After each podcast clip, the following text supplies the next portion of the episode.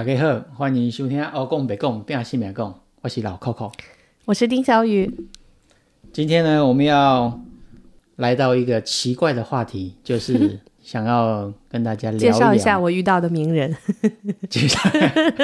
介绍一下这个丁小雨，他做过一些奇怪，但是他还记得的梦。诶，那为什么不介绍老 Coco 做过的梦呢？这是有原因的，因为呢，我其实我觉得我睡觉的时候，我的睡眠程度相当的高，就是我会非常的沉睡，脑袋沾沾到枕头的那一刻就关机下档。就是三秒钟之内我会马上 shut down，马上关掉电源，然后再睁开眼睛的时候，就是隔天早上六点或七点这样。对，然后很少做梦，或者是梦到什么也已经不记得。大部分的时间是这样，但是如果有一些时候不是这样子的时候呢，我可能会做一点梦，但是我觉得我会在梦刚做完，就是眼睛刚睁开的大概前几秒钟，你可能还记得你有做过梦这件事情，但是之后就再也想不起来梦里面到底梦见什么跟做过什么事情。所以你都没有梦到过中大奖，什么彩彩券中奖之类的。这方面我没有梦过，但是我觉得日有所思，夜有所梦吧，我可能有梦 白天没有想过发财，所以不是，我觉得我白天里面有想过的事情，肯定晚你晚上会带到梦里面去，但是我没有，我就是我觉得我的问题是我没有办法在我醒来之后，我会很完整的或者很清楚的记得我到底做过什么梦。哦，我一般都是做了比较奇怪或者有意思的梦之后，我醒来的那一刻，我就会有点有意识的回顾一下那个梦，那所以就会记住。你到底做过哪一些梦呢？嗯，比离现在最近的就是一个梦，就是我梦见宋慧乔，就是我很我本人很喜欢宋慧乔嘛，然后我就梦见她，然后梦见她的时候，好，你继续。不 要打断我，梦见她的时候，然后这个梦还不是普通的追星梦，是梦见宋慧乔，就是我生活中的一个朋友，然后梦里面也有老 Coco，然后醒来的时候是心情，就是为什么我会要记住这个梦，是我的心情是又悲伤又有点欣喜，因为遇到宋慧乔，然后又有点生气，因为老 Coco，因为梦中的呃老 Coco 跟宋慧乔在一起了，然后我就很难过。当然，就是大家可能觉得我难过是因为老 Coco 跟宋慧乔在一起，其实我难过的是宋慧乔跟老 Coco 在一起，因为我本人太喜欢宋慧乔了。我想说，宋慧乔是我的，你怎么能跟老 Coco 在一起？所以你想要独占宋慧乔的意思是这样吗？对对对，那种。然后宋就是我现在还记，因为当时有印象嘛，就梦醒的时候，觉得梦里面那个宋慧乔就嗯，真的是非常具体的宋慧乔的样子。然后可是你觉得当时梦里面感觉非常真实。你认识的明星，你只透过看过他的电视剧或其他的演出认识他，那你梦见他的时候是日常生活的行为啊？那你觉得这两者有什么不同的地方吗？啊，没有，当时也会觉得，就是当时梦里面肯定也会意识到他是明星，就梦中的宋慧乔也是宋慧乔，并他并不是一个路人，只是说我，只是他出现在我作为一个素人的生活中了，他确实是我的朋友。那所以我就小弟为什么有这份荣幸 跟他在一起？这是我比较好奇的一点。然后我醒来的时候就很生气嘛，然后我说你怎么把宋慧乔抢走了？你你不是跟我说过说宋慧乔是我的 对，然后然后然后老 Coco 一头雾水，老 Coco 说啊？谁是宋慧乔？没有，我知道宋慧乔是谁，但是当丁小雨劈头就跟我讲这句话的时候，我说 哈你在讲什么？然后当时宋慧乔已经就是离婚有一阵子，所以不是因为刚刚听到她离婚的消息，所以当时最开始听到宋慧乔离婚的消息的时候，我还觉得哦好惋惜啊，本来是金童玉女在一起的，觉得好美满。可是我觉得荧光幕前面的这一些呃 couple 好像都有这样子的问题。对，就是其实他们的压力蛮大，对吧？就是网民上面有人在在也不是批评啊，就是有人归纳出一个结论，就是说你在荧幕前面秀恩爱秀越多的人，嗯，你们的关系就结束的越快。这样，对，所以我们也不要在广播中秀恩爱，我们不是明星啊，而因为我且我们都已经是老夫老妻，所以也没什么而且我我我们又没有，我们没有真正的影像曝光或干嘛的，对吧？所以这这不在这个范围之内。我们是 safe，好吧，好吧。对，我们是但 safe。但宋慧乔其实并不是我唯一梦到过的明星，你还有梦过谁？我还梦到过帅哥，除了美女以外，帅哥一定要的啊！我还梦到过易建联。你知道易建联是谁吗？啊，不知道。是，哎，我其实不知不记得他自己是不是台湾的还是大陆的，他就是一个篮球明星，就不是现在，就是我如果没听过，可能应该不是台湾的人。他有可能是台湾的，诶我忘记查了之前。嗯，他大概是我上刚刚工作的时候或大学的时候，还是在打篮球那阵比较有名的。嗯，然后呢，有一天晚上就梦见他，然后梦见他我就好兴奋，就是我记得我他好像是因为我当时刚刚工作不久嘛，然后我就梦见他好像是就是梦见我仍然在大学，然后他像是在大学的篮球场打球，我在旁边看到，然后 somehow 他就把我发现了，然后就跟我聊天。啊，跟你聊天。就其实也没有也没有说我是他女朋友，或者是跟我是好朋友，这种都没有，只是跟我说了一句话，我就好兴奋，我醒来他是不是好开心。想要请你帮他捡球？没有，我都我刚刚帮你查了一？下，易建联是呃大陆的，哦，是大陆的是吗？他是广东的球队的一个球员。哦，嗯，对。然后呢，嗯，后来我醒来的时候，我就想了一下，我为什么会梦见易建联？因为易建联并不是我日常生活中就经常会提到的一个明星的名字。比如说，如果我做梦梦见周杰伦或者什么，还蛮有就是道理的，因为我平时都会听周杰伦的歌，而且别人问我喜欢谁的歌，我也会提到周杰伦。但易建联是我平时不会提到，但是我确实觉得他长得很帅。其实我不知道他篮球打得好不好，然后他好像后来还有去 NBA 发展。对就是说按他的名气来讲，他当时打的应该是还是不错的。然后我后来想了一下，为什么会梦到易建联，就是因为就是在我做梦那个当下，就是大陆有个嗯，忘记是伊利的还是蒙牛还是什么之类的优酸乳的一个广告，嗯，然后是嗯刘亦菲，我我没记错，应该是刘亦菲和易建联两个人拍的。嗯，然后当时其实就是易建联在打球，然后我觉得我的角色 其实就是刘亦菲的角色，所以我把我梦成刘亦菲了，应该是。不错，嗯把自己的角 的角色带入的很好。对啊，然后醒来之后觉得蛮好笑的，对，所以我现在都还记得。就是其实我觉得我记得并不是当时那个梦，我记得是我当时梦醒之后记到，嗯，就是告诉自己记下来的那个记忆。嗯对，已经是翻翻拍版本了。OK，还有呢？还有就是哦，前两个是比较搞笑的，还有一个就是超级可怕的梦，就是梦中想要挣扎的那种。嗯，就我我我梦到过不同版本的高考考语文，而且考砸了。考试压力大的时候会做这种梦。考试压力大，即使我工作已经很多年，就来到美国已经工作很多年，我仍然会做这个梦。哎，那就是被以前学校的考试压力受的心理伤害，到现在还没有办法缓解。经典，而且没有梦到过考数学，没有梦到过考化学，一定是考语文。我简直这个觉得是我的那个罩门。对，，然后为什么？其实我语文确实不好，就高考的时候，我们是每科一百五十分满分嘛，对吧？然后我语文最后，嗯，真正高考的时候考了九十分，所以相你说的语文是其实就是英文对吧？没有语文就是汉语啊，普通话。啊，国文，嗯对国文啊对，我们的学科叫国文。对啊，然后你想说国文这种东西，你作为一个就是说普通人都应该，就说你可我可能就是说，比如文采没有那么好，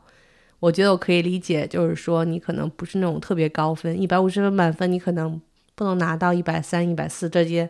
都情有可原。可是像我这种其他科其实都还不错的状况下，语文就是考得好的时候是一百分，就一百五十高低落分里面差很大。对，一百五十分里的一百分。然后我最后考了六九十分呢，也还算是发挥的偏好的一次，反正不是差的。对，所以九十分对于一百五十分来讲，相当于六十分的中的，就一百分当中的六十分，所以就刚刚及格分而已。哦，但是但是所以我考的嗯真的是很差，就语文当时真的很差。国文这一科，其实在国中、高中来讲，其实都不好念的原因，是因为它要偏背的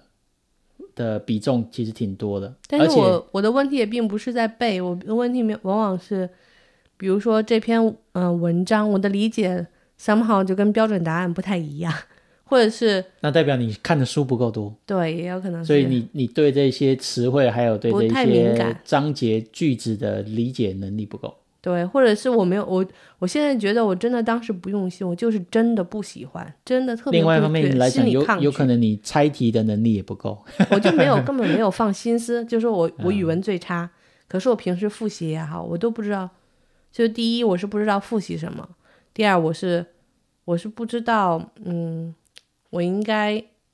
最后我觉得我的全面差，就是兴趣上也不喜欢，然后能力上也差，反正就是反正就属于非常这个学科就是。属于你众多学科里面你特别不特别喜欢拎不起也来也不擅长也不想准备的一个对简单讲就是这样。不想准备，还不光光是情绪上不想准备，是真的是不知道怎么准备，就是属于嗯完全是空白那种感觉，。对因为因为国文这个科目你，如果你平常阅读的书不够多的话呢，你光靠背呃课本里面的题目跟那一些解释啊、跟注释什么，其实并没有太大帮助的。可是其实大部分的人，就是无论语文好不好，普通学生来讲，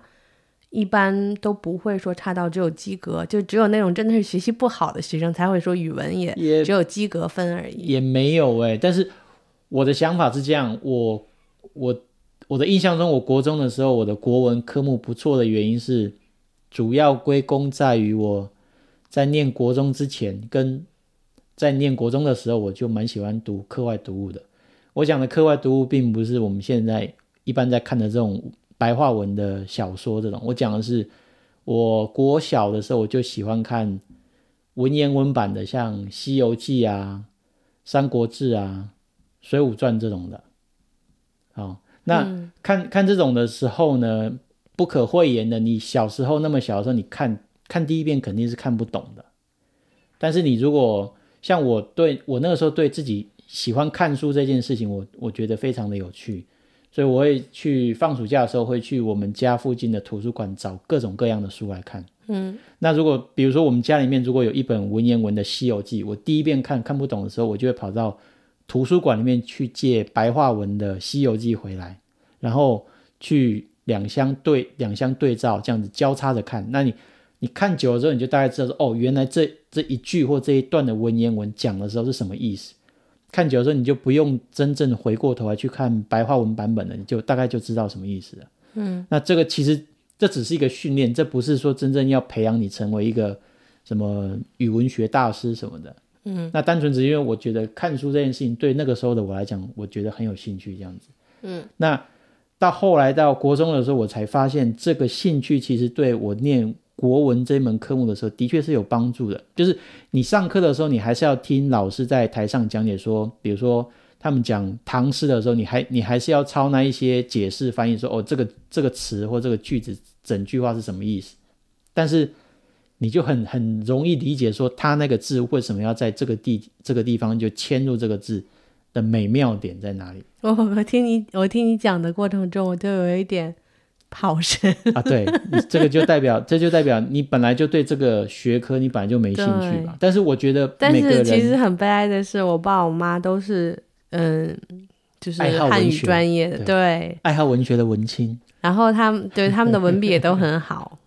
然后我就是变成了一个就是在一个优良环境下的不争气的孩子。这很难讲，因为这其实只是看你的兴趣有没有在那边嘛，这不代表说就是爸妈一定要，爸妈一定有什么样的兴趣，说你一定会跟着。对，但其实我小学和初中的语文成绩都还不错，只是三号上高中的时候就不知道为什么就突然那个沉沦了。然后刚才没讲，就是说为什么就是梦见高考语文是这么恐怖的事情，就是我梦见有不同的 version，然后有那种就是说，嗯，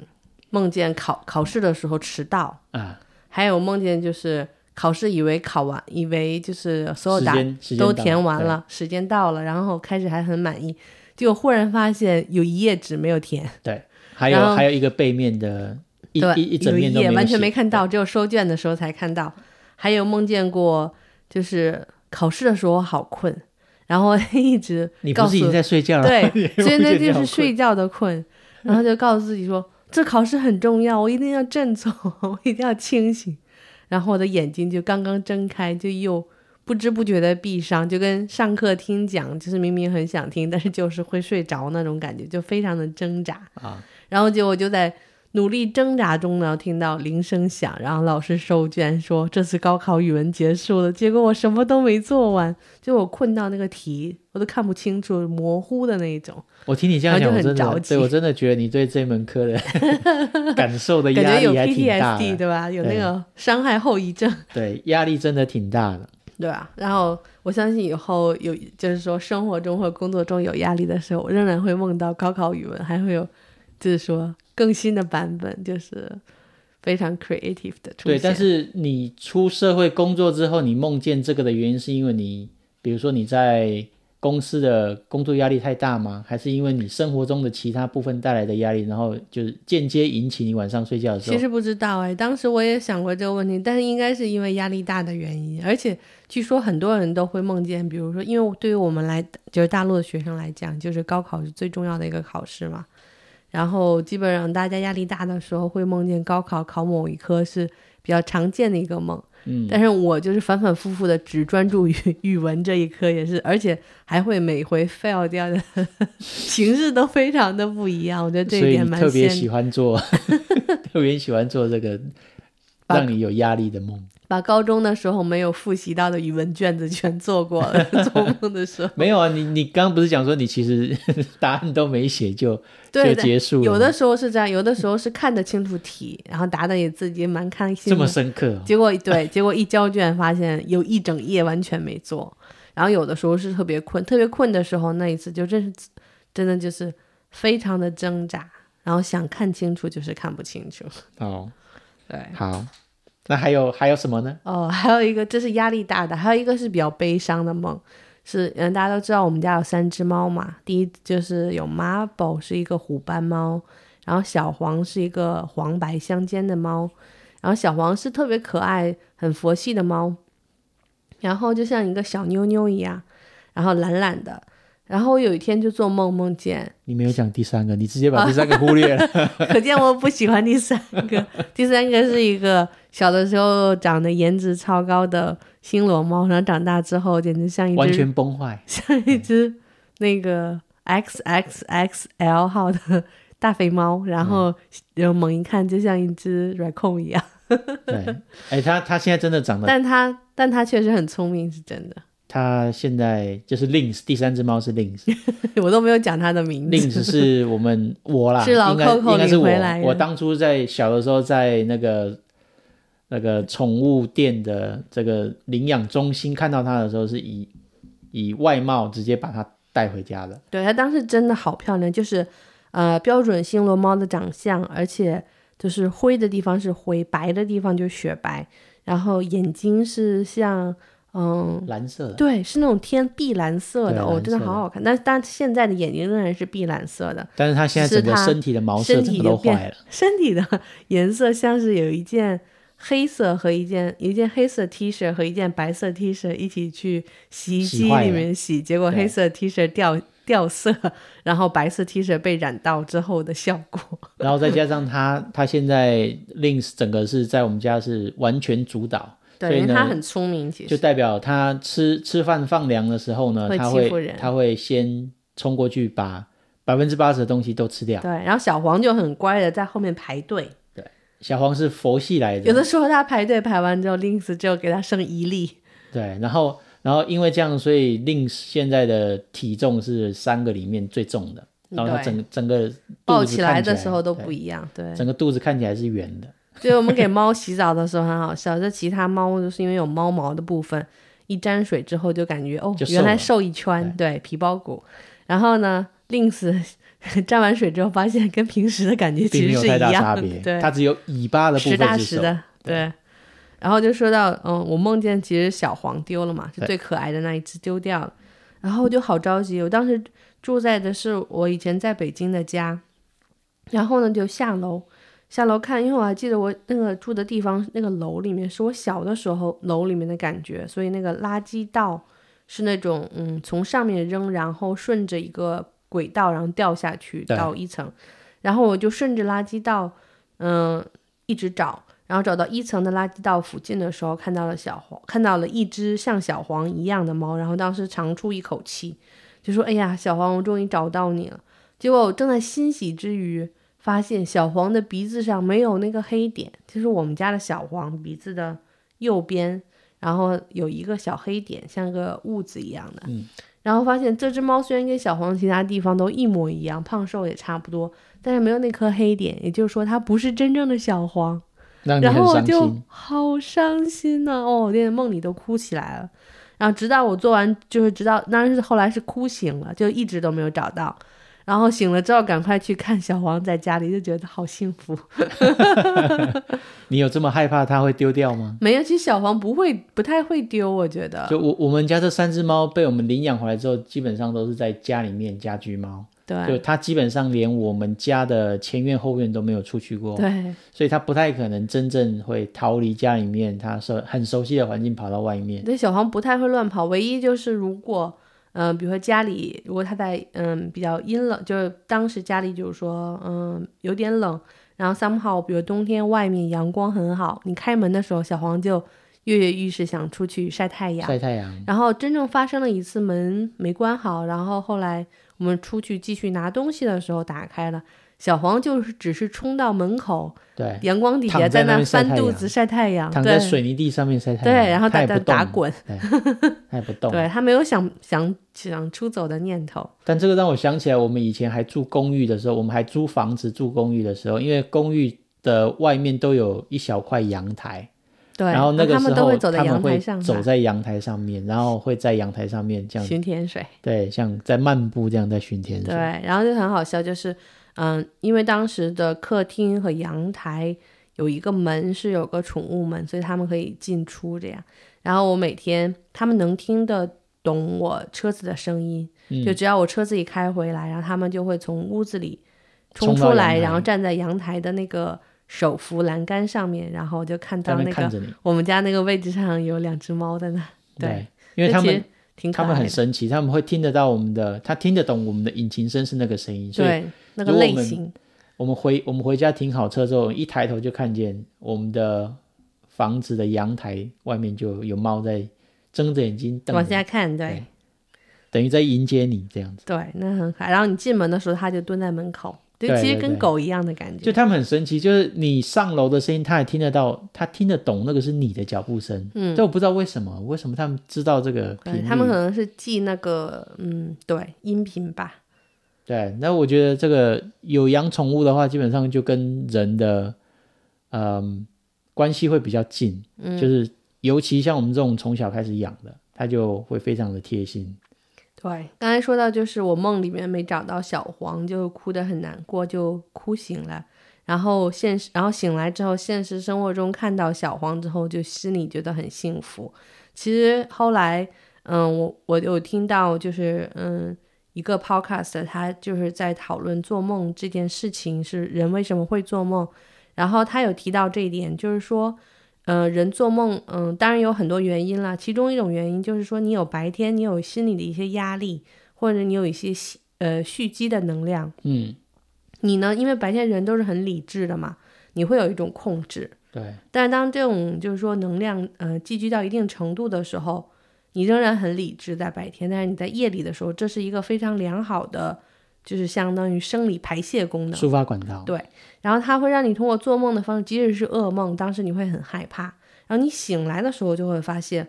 哦，你通过梦里的害怕和恐惧，其实你把这个你潜在担心的地方和有压力的地方的积蓄的这个能量抒发掉了口，，对，就好像女生很难过嘛，有些人哭不出来，她心里就会一直难过。我以前有个我有一个朋友，他说他哭，他从高中之后就没有哭过了，然后他就很羡慕我。其实我还是蛮爱哭的，很羡慕我，难过的时候就会哭。那哭过了之后，真的会帮助你抒发这个悲伤能量。如果你把呃难过或者是压力看作一种化学能量的话，在身体里能够以数量来计算的话，你哭的时候，甚至你能想象说这个眼泪好像把这些化学物质给冲出来的感觉。嗯，然后我还有嗯、呃做博后的时候，我有一个呃实验同实验室的人，然后她说她也是那种性格比较刚强的女生，也是很很难哭，很难哭。遇到就是说生活中遇到压力的事情或悲伤的事情，她并不是嗯、呃不悲伤也不难过，她悲伤难过，她很难过，但她就是生理上哭不出来。所以他做的事情，他他就去看实习医生格雷，就是前面比较精彩的几季，因为实习医生格雷就是有名的，每一季总要死几个非常重，就是说情节上很重要的人物，就让你觉得很伤感。嗯，然后而且死的都非常悲惨，什么癌症啊、撞车呀、什么就是飞机失事对，就这种特别呃特别特别惨的。所以他通过看这种比较惨的，呃或者其他比较惨的电影，然后来就是说能够哭出来之后，还发泄他现实生活中真正有的这些压力或者悲伤。这是一种映射的一种作用，对对吧对就把把自己的情绪投射在别人或者是别件事物上面。对，就好像就是说，这其实是一个比较良好的，嗯，其实这是一个比较良好的情绪控制的方法。就是你在心里憋着总是不好的，对，我觉得是这样，就是这这些东西呢，虽然我们常讲说日有所思夜有所梦，不代表说你今天早上想什么，今天晚上明天就一一定会梦到对不是这样，只是说或者一定会梦到，一定就是说，比如说我我白天有做呃生物实验相关的压力，我晚上一可能做梦到的并不是生物考试，对吧？我是梦到了我曾经。比如说，很多年前高考的时候，语言呃语文考试就其实本身是不相关的，但是它疏通的是同一个管道。对，应该是讲说你晚上会梦到的东西，有可能跟你白天通常不不一定是今天，就是你这一段时间以来带来你最多压力，或是你最有顾虑啊，或是你最担忧的这一件事情有关系。嗯，就是如如果说你今天早上想的是说，哦，我的这个 project 快做不完了。但是你不一定今天晚上会梦到，但是你如果一整个礼拜都在想说完蛋了，我这个 project 有可能会 delay，那你有可能的这一个礼拜的某一天晚上，你就会想起前一段时间，就像你讲的，就是你的高中时期带对你带来最大压力的那一件事情，又会从你的记忆里面再被叫出来，然后再重新重新的再重演一遍。但是这个的作用并不是要让你去想起之前的伤痛，只是说嗯因为你现在的这个心理的压力，然后它要有一个抒发的管道对吧？对，对，所以我觉得这样还不错。我我印象最深的几个梦就是这几个。对，但是这在这个题目上面呢，我能够提供的帮助跟资料就比较少。然后我们之前在准备话题的时候，我反复的问老客户：“你真的没有，真的没有有有印象的梦吗？”这件事他真的没有，我真的没有、我反复欸问了，然后想了好久。我真的没有。但我我以前作息规律到我可以，比如说每天晚上都固定十点睡觉，然后早上都同一时间哦，就你不用上闹铃，大概六点四十分、六点四十五分，我那个时候感觉像自动就会醒来。这是感觉像老人的生活作息，而且我我很少在半夜会突然醒来，就是，因为失眠。或睡不着啊。对对对，我很少，但最近可能比较比较有这个状况。对。然后他嗯、就是他之前带那个就是。嗯，腕就是腕表嘛，我给他买的小米手环，然后他经常的那个睡眠质量都是百分之百，百分之九十九，百分之九十八跟百分之九十九。对对对，然后就很就超牛。然后有一天他他说，嗯，今天我要好好睡觉，早点睡。我说为什么？他说昨天我的睡眠质量只有百分之九十五。即使这样子，还是打败很多人。对对对，很好笑。对，那好，那我们今天就到这儿，好，我们今天先聊到这边，下回见，拜拜。拜拜。